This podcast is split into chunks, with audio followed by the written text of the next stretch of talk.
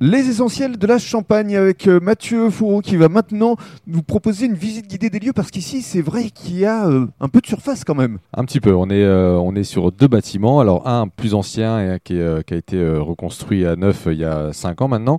Donc oui, du, sol au plafond, on va dire. Et donc c'est un établissement qui comporte au total sur les deux bâtiments 42 chambres, une terrasse, une brasserie, un restaurant, une boutique, euh, une salle de séminaire. Donc ouais, il y a de la place pour travailler. Il y a même un espace bien-être. Il y a un espace bien-être, alors qui est, indépendant de, de l'établissement, mais avec qui on travaille euh, en symbiose. Et puis il y a également une boutique.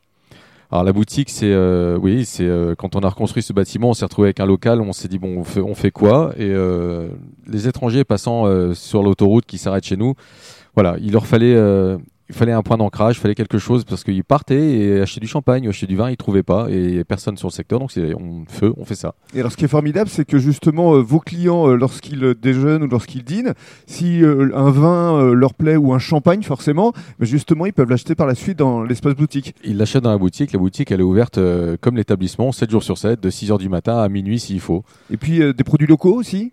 Alors les produits locaux, le pied de cochon essentiellement, et puis après un peu de fromage de chèvre de Villers en Argonne, äh, des, euh, des pâtes de Condé-sur-Marne, enfin voilà, différents produits comme ça euh, qui nous tiennent à cœur. On a rencontré les producteurs, on a, on a aimé ce qu'ils faisaient, on a aimé l'histoire, et donc euh, voilà, on aime bien mettre ça en avant. Alors il n'y en a pas une ribambelle, on n'est pas une épicerie fine, mais voilà, juste les gens qu'on a rencontrés, les choses qui nous font vibrer. Hmm.